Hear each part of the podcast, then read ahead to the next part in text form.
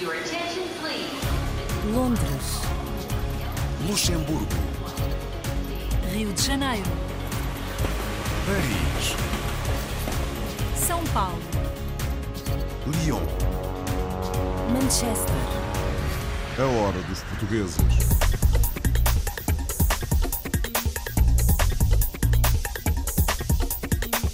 Bem-vindos à edição semanal da Hora dos Portugueses. Hoje vamos conhecer o projeto Coração com Moçambique e a portuguesa Laura Melo, que dirige o projeto da ONU na Venezuela. Vamos saber em San Diego que a pesca é substituída por turismo. Encontramos os nossos embaixadores da padaria e da pastelaria em Andorra e, por fim, temos o retrato de Diana Rossi, uma influencer portuguesa na Suíça. A hora dos portugueses. Rio de Janeiro, Paris, Luanda, Delhi, Cairo, Macau, Oslo, Kiev, Buenos Aires, Toronto, Nova York, Berlim.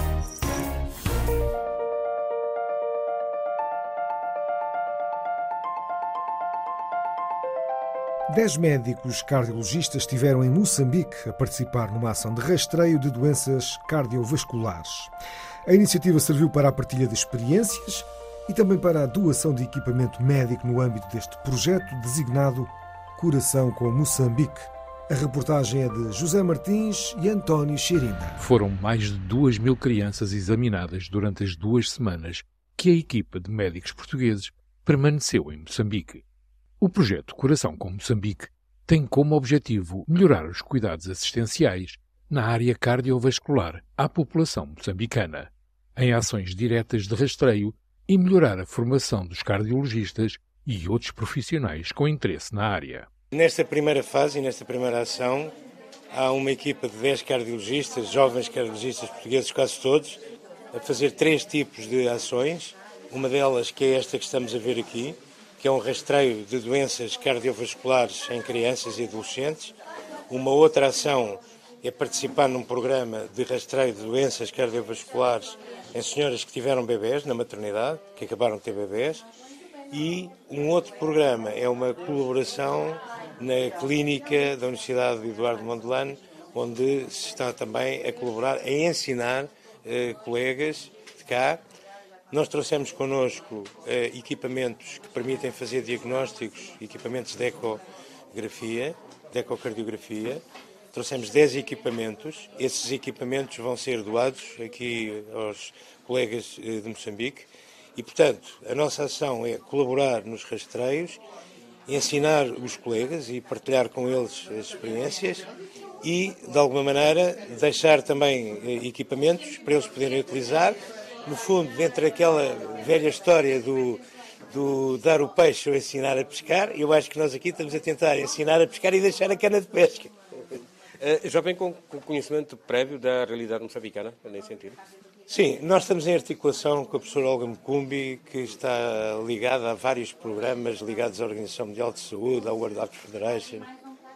E, enfim, pessoalmente já cá tinha estado, mas eh, é evidente que o conhecimento que temos por aquilo que ouvimos dizer transforma-se quando chegamos cá.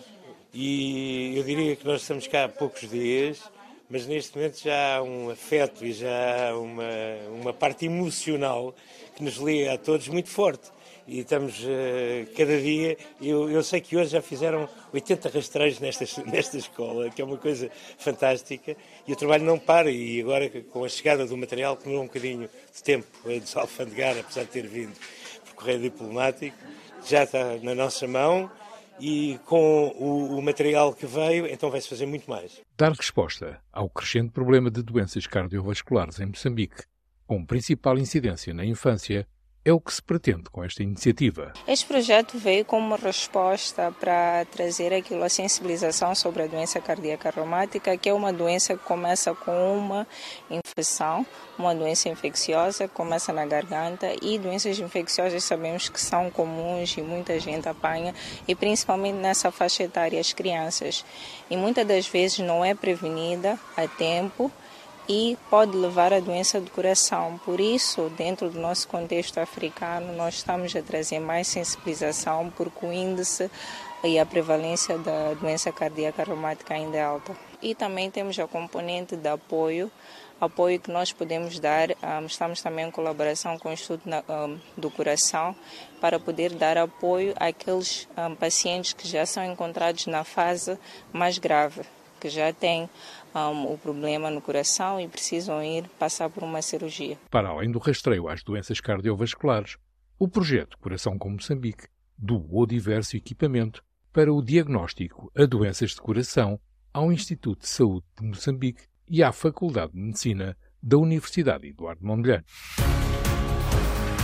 Venezuela.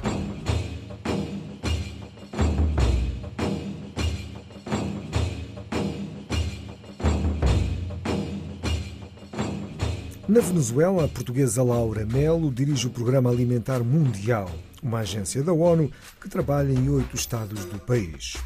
É um apoio de segurança alimentar e de nutrição que abrange 450 mil pessoas mensalmente, em particular professores e crianças.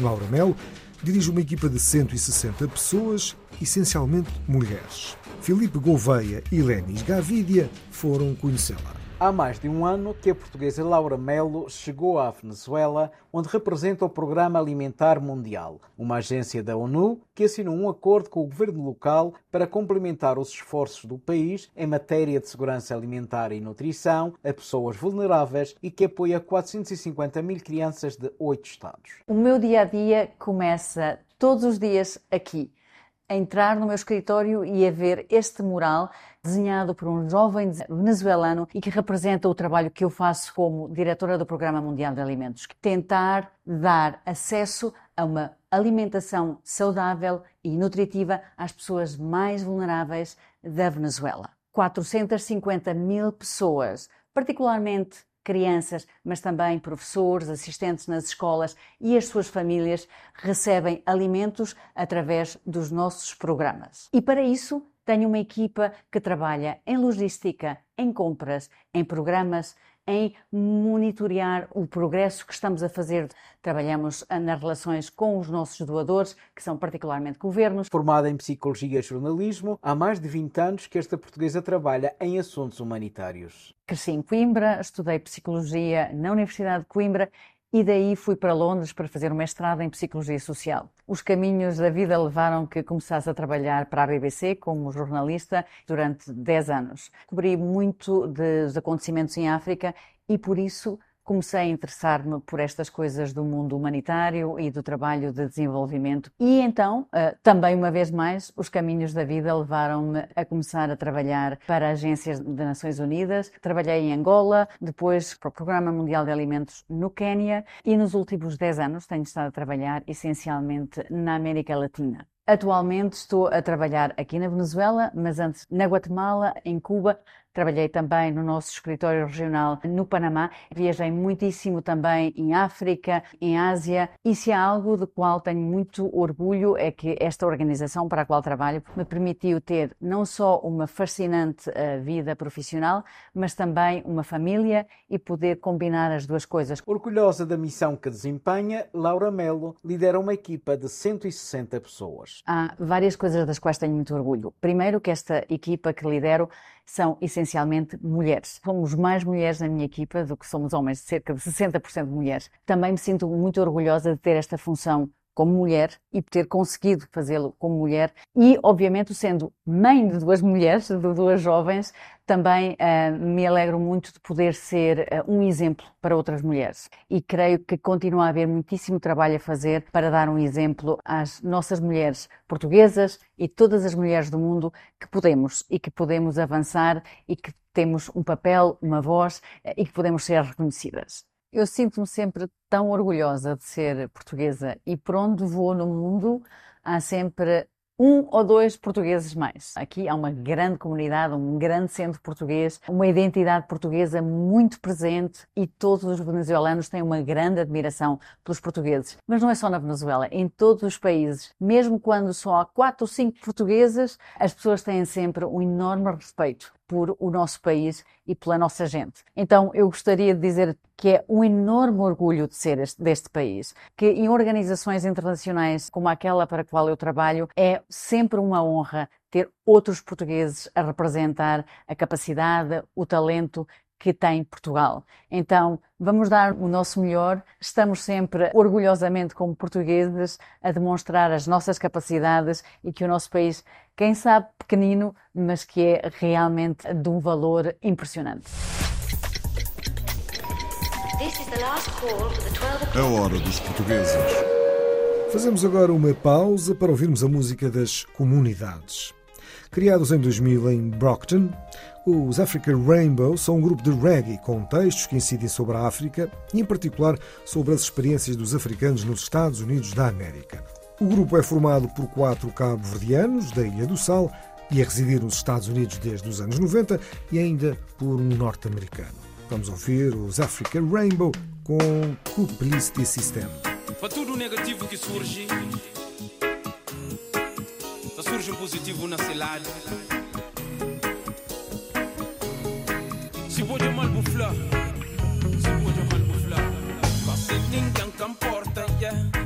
Fla du fla hede avudal Tano vira tudo Cúmplice sistema Ninguém ka joy pra trás Pra job fraco sei que nebe faz melhor Nesse mundo li tudo tá passa Tudo sem problema Ninguém kan porta yeah.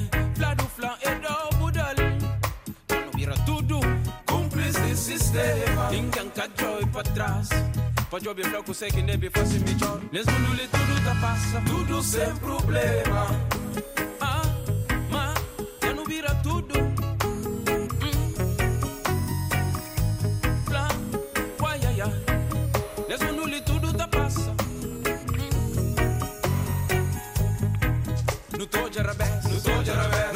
arabés No tá copia arabés, no tá copia arabés No tá fácil arabés, na fim nunca sabe que você que arabés No tô de arabés, no tô de arabés No tá copia arabés, no tá copia arabés No tá fácil arabés, na fim nunca sabe que você que arabés Ninguém can porta, yeah.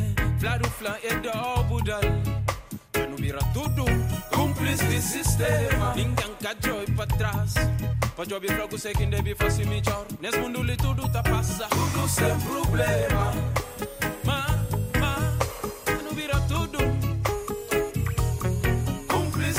sistema mundo li tudo tá passa Tudo sem problema No tô de arabés, no tô de arabés No tá copia arabés, no tá copia arabés No tá fácil arabés, na fim nunca sabe que você que arabés No tô de arabés, no tô de arabés No tá copia arabés, no tá copia arabés No tá fácil arabés, na fim nunca sabe que você que arabés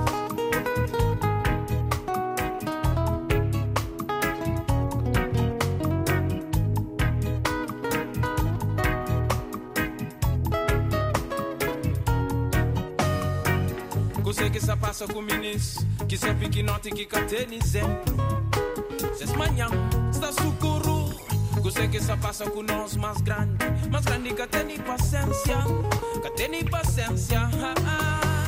Você que só passa com minis Que só piquinote que catena exemplo Ses manhã, está socorro Você que só passa com nós mais grande Nunca tem paciência Nunca tem paciência. Yeah, yeah.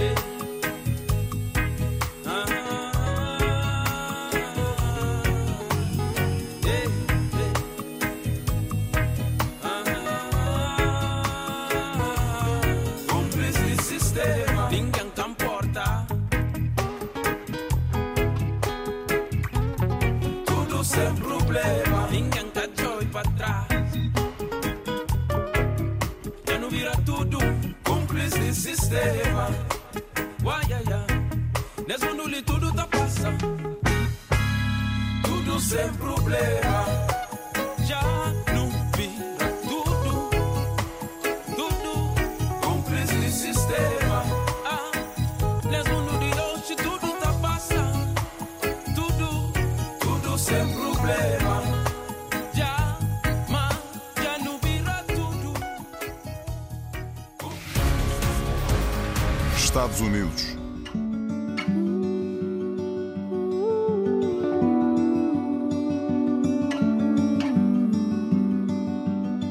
Os portugueses na cidade de San Diego, na Califórnia, foram pioneiros na pesca do atum nos Estados Unidos da América. Hoje, a indústria da pesca foi substituída pela indústria do turismo e os lendários atuneiros portugueses foram remetidos para a história, fazendo parte da identidade cultural de San Diego, como nos contam Nelson Ponta Garça e Maurício de Jesus. A comunidade portuguesa em São Diego, Califórnia, é hoje considerada uma das mais ricas per capita em toda a diáspora. Esse sucesso deve-se aos pescadores portugueses que dominaram a indústria do atum na Califórnia. Essa indústria foi substituída pela do turismo e restam agora os testemunhos de alguns dos primeiros donos de embarcações, homens de mar com histórias para contar. E vim, vim para a Trindade em 1945. Naquela primeira viagem fizeram votos.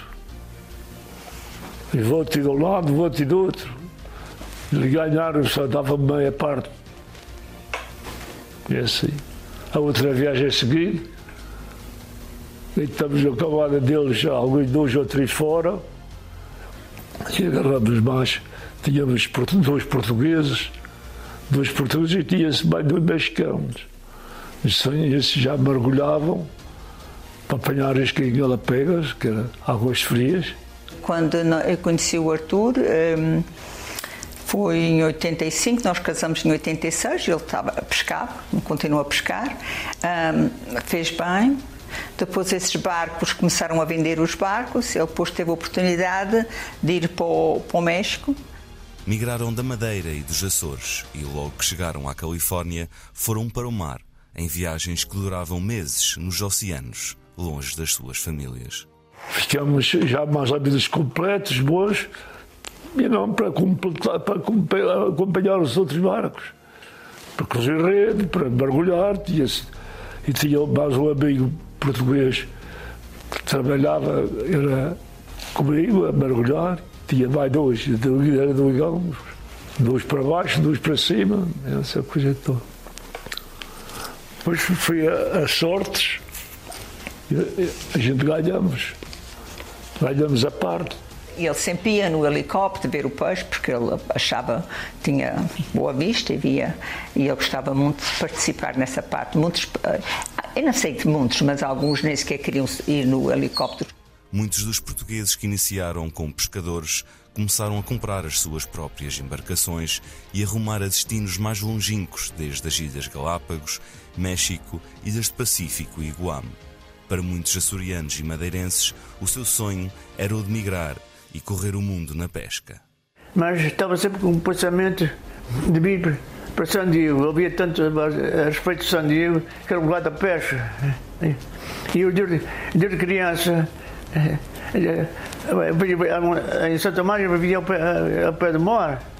Todos os dias ia para a costa pescar. Para ir a peixes, castanhetas.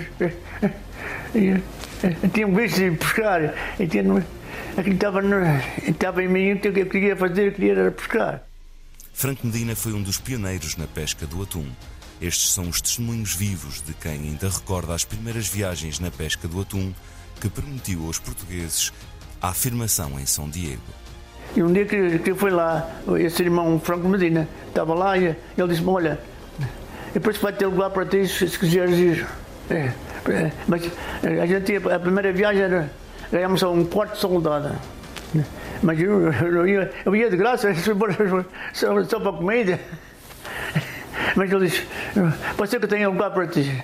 Então, então, a primeira vez que fui, fui sempre em janeiro de 1949. E fiz duas, viagens, e a terceira viagem, o rulo da União, era que tinha que fazer quatro viagens para, para ganhar na soldada. A pesca progrediu ao ponto de os barcos serem acompanhados de helicópteros e um grande número de tripulantes a bordo. Mesmo com todo o sucesso na assimilação na Califórnia, os portugueses nunca deixaram de regressar ao seu país. Fomos sempre aos Açores, íamos sempre, fomos há alguns 10 anos, talvez a seguir todos os anos. Ao Faial sempre, à Madeira nem, nem sempre, mas gosto muito da Madeira. Vamos lá e ficava, e no, e no Faial, no Pico. Gente sempre tem viajado. As lendas vivas da pesca do atum em São Diego, Califórnia.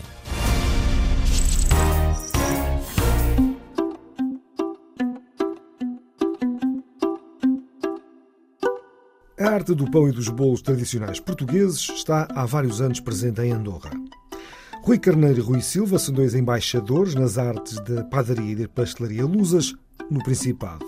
A broa de milho, o bolo rei e o pão de ló são muito apreciados pelos andorranos e isso deve-se muito a estes dois empresários. Os detalhes com Marco António Ribeiro e Fábio J. Nogueira. Nos Pirineus, dois portugueses são há vários anos conhecidos pelas iguarias que levam à mesa daqueles que vivem em Andorra. Por coincidência com o mesmo nome, Rui Silva e Rui Carneiro são mestres na arte da padaria e da pastelaria. A chegada ao Principado teve um denominador comum: a necessidade de mudança. E chegou um dia que eu estava lá e não andava contente, foram os meus irmãos de férias e me disseram se queria provar. E eu, em princípio, disse: vá, vou para 4 ou 5 meses, que é o que pensa todo mundo, que assim chegas aqui, compras uma moto compras o que tu queiras comprar, e de 4 ou 5 meses, pois já são 30 e não sei quantos anos. Já levo na, nesta profissão, já levo 39 anos. Comecei desde pequeno e também queria mudar um pouco de ares, porque já estava um pouco estressado, porque esta é a nossa profissão, é fins de semana, é tudo. E eu queria mudar um pouco. E, e penso que fiz bem porque vim aprender outra gastronomia também, embora tem muitas coisas parecidas, mas nós aqui também calhou bem porque vim parar um patrão português. Apesar do acolhimento facilitado junto de um núcleo português, não deixaram de viver alguns dos desafios comuns aos imigrantes. Barreiras que, após décadas, são memórias presentes. Principalmente o idioma. Porque eu, de espanhol, por exemplo, já estava mais ou menos acostumado, porque já tinha algum irmão que estava em Espanha. Mas agora o que era o catalão e todas essas histórias foi o choque mais. E naquele tempo não havia tantos portugueses aqui. Eu, quando vim para aqui, estava um pouco mais gordo que o que estou agora. E, e, nesse tempo, quando eu fui para fazer os papéis para trabalhar aqui, a mim disseram que eu era uma pessoa enferma porque tinha peso a mais. E eu a única dificuldade que tive a ultrapassar foi essa. Para os agora padeiros e pasteleiros de um dos grupos de pastelarias mais conhecidas junto da comunidade lusófona, o interesse pela área teve contornos distintos. Eu estava a trabalhar na cozinha e eu estava num hotel e estava, bueno, eu gostava, eu gostava, agora mais ou menos igual, porque eu gostava mais da cozinha do que de pastelaria, mas agora eu creio que até gosto mais de pastelaria que da cozinha. E estava na cozinha e eu um dia o hotel que onde estava eu a trabalhar fechou. E eu fiquei sem trabalho naquele tempo e, e estava, estava sem trabalho e aqui Uh, Faltava-lhe um, uma pessoa para ajudar, porque naquele tempo também era complicado fazer uh, papéis e não havia gente para trabalhar. E aqui o chefe depois me disse: se queres vir, vens a provar, provas e se gostas, depois ficas. Se não gostas, depois já buscas outra coisa. Quando sai outra coisa e metas não te sai outra coisa, depois ficas. E depois eu vim para aqui, começou-me a gostar e aqui já levo 20 anos por aí, já levo. Na altura, quando saí da escola, o meu pai disse-me ou continuas a estudar ou vais trabalhar. E foi numa altura, em 83, que houve um pouco crise em Portugal e, e foi na área que, que me conseguiram colocar. E sempre a partir daí, desde os 13 anos, que sempre estive até agora sempre nesta área. Uma atividade com horários e rotinas desafiantes, mas na qual tudo fazem para preservar as técnicas e aprendizagens ligadas às tradições portuguesas de padaria e pastelaria. Isto no dia a dia é, é trabalhoso, mas, mas também é, é, bom porque sempre encontras desafios diferentes e, e sempre a tua imaginação pode ir mais além. Fabrico, pois é, fabrico tradicional Tens que pôr a farinha, o açúcar, margarinas, bueno, tudo um fabrico no, tradicional e tens que, como é uma casa pequena, pois estamos seguindo maneiras tradicionais de, de trabalhar, não, não trabalhamos com volumes muito grandes, nós trabalhamos quase ao dia. Um dia a dia onde os pastéis de nata são reis, sempre com espaço para outras criações que fazem crescer água na boca. A hora dos portugueses.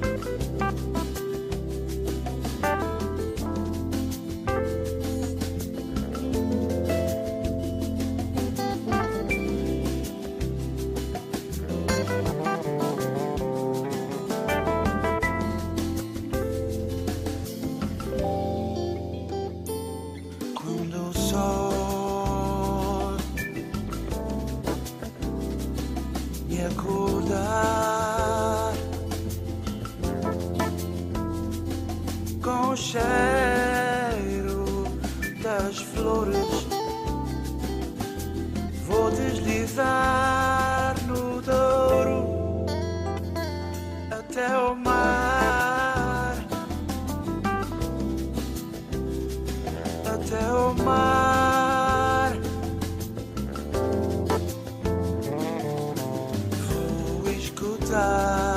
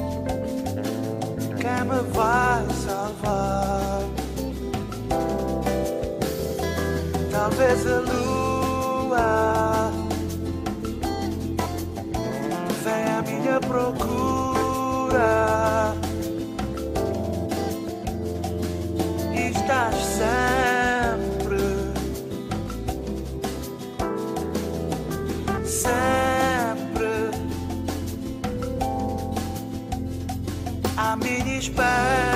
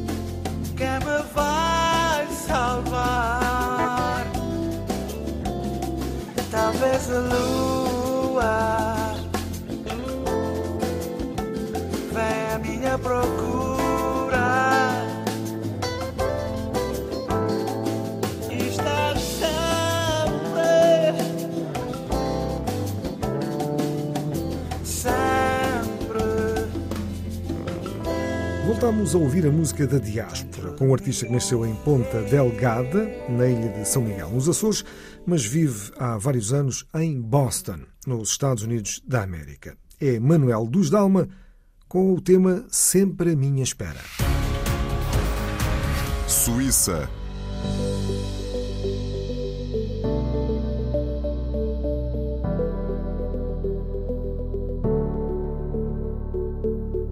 Diana Rossi, natural de Braga, é uma das influências portuguesas mais conhecida na Suíça, com mais de 50 mil seguidores. A jovem criou uma conta no TikTok durante a pandemia e desde então tem visto as suas audiências sempre a crescer, graças sobretudo aos seus vídeos eh, de tom humorístico. O objetivo é partilhar as suas experiências de imigração e dar dicas úteis aos seguidores. A última história de hoje é-nos trazida por Vanessa Santos. Olá, eu sou a Diana Rossi, vivo na Suíça há 15 anos. Criei o meu TikTok há dois anos e eu conto-vos tudo já já.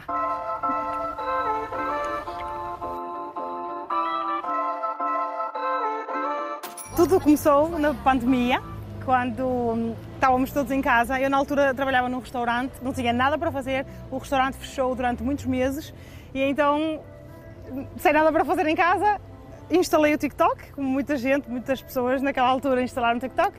Depois surgiu a ideia, na altura faziam as dancinhas, eu comecei a fazer as dancinhas, eu não tinha jeito nenhum para as dancinhas. E então comecei a falar mais da minha vida, de diferenças entre Portugal e Suíça, e as pessoas começaram a identificar-se. Depois eu comecei a ter eh, algum sucesso, então começaram a aparecer haters. Eu reparei que no TikTok aparecem os haters muito mais facilmente do que Instagram e outras redes, e então apareceram muito mais facilmente os haters, então eu comecei a responder. Eu gosto que eles falem, então para eu ter conteúdo para fazer mais vídeos. No início era realmente só para me divertir, instalei o TikTok mesmo sem ter nenhuma ideia do que é que era, e então comecei a gostar muito porque eram vídeos muito curtos, e então eu fazia vídeos de looks, vídeos Uh, vídeos uh, dancinhas, fazia no início alguns, fazia também dublagens, o TikTok era muito para fazer dublagens, então eu fazia muitas dublagens no início e foi mesmo só mesmo para passar o tempo. Depois, a partir daí, começaram a aparecer as pessoas e a partir daí eu comecei a reparar o que é que se calhar as pessoas gostariam mais de ver através dos comentários, as pessoas comentavam e diziam coisas sobre a Suíça, ou sobre Portugal, ou sobre a minha vida em si, então eu comecei a apanhar através dos comentários o que é que eles queriam ver, então comecei a fazer mais e mais sobre isso. A vista está tão bonita que eu vou aproveitar para fazer aqui um Insta Story. Eu falo sobre diferenças entre Portugal e Suíça, Uh, mais assim para pessoas até em Portugal que gostariam de emigrar. Eu falo muito entre um país e outro, gosto de, de, de trazer humor, então trago às vezes vídeos sobre o que as pessoas estão a falar e respondo muito aos comentários. Gosto muito que comentem para eu responder aos comentários. É pessoal de Portugal e Suíça, maioritariamente. Também tenho muita gente do Brasil. Às vezes falo algum tema em que as pessoas do Brasil se conectam muito ou alguma dublagem que eu faço do Brasil. O objetivo deste canal é passar humor é passar alegria, é passar uh, positividade, ajudar uh, as pessoas que talvez queiram emigrar para, para a Suíça. Eu falo muito de muitas diferenças entre Portugal e Suíça, então quase com o meu TikTok inteiro consegue-se entender mais ou menos o que, é que, o que é que vão encontrar se vierem aqui para a Suíça.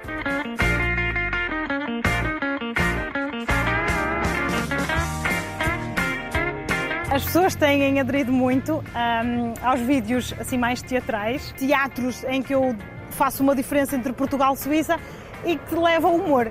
Que as pessoas se riem, então as pessoas aderem e dizem ah, é mesmo assim, ou, e comentam muito, então eu a partir desses comentários também vejo o que é que têm de dúvidas e respondo sempre aos comentários. A portuguesa de raiz é linda e tem poder.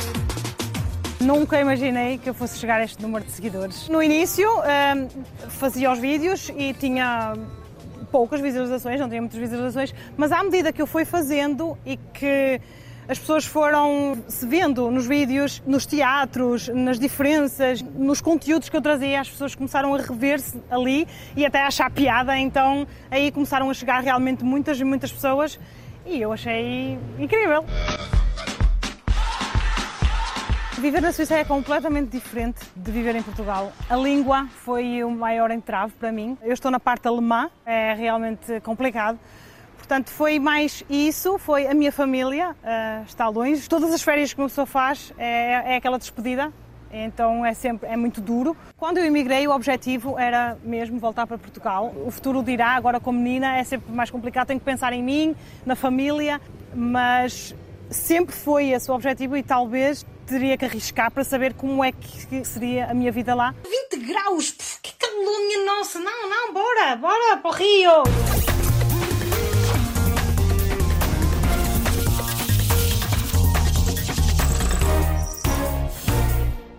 É tudo por hoje. É o fecho desta hora dos portugueses, com edição, apresentação e sonoplastia de João Pedro Bandeira. Até à próxima. Londres. Luxemburgo. Rio de Janeiro. Paris. São Paulo. Lyon. Manchester. A hora dos portugueses.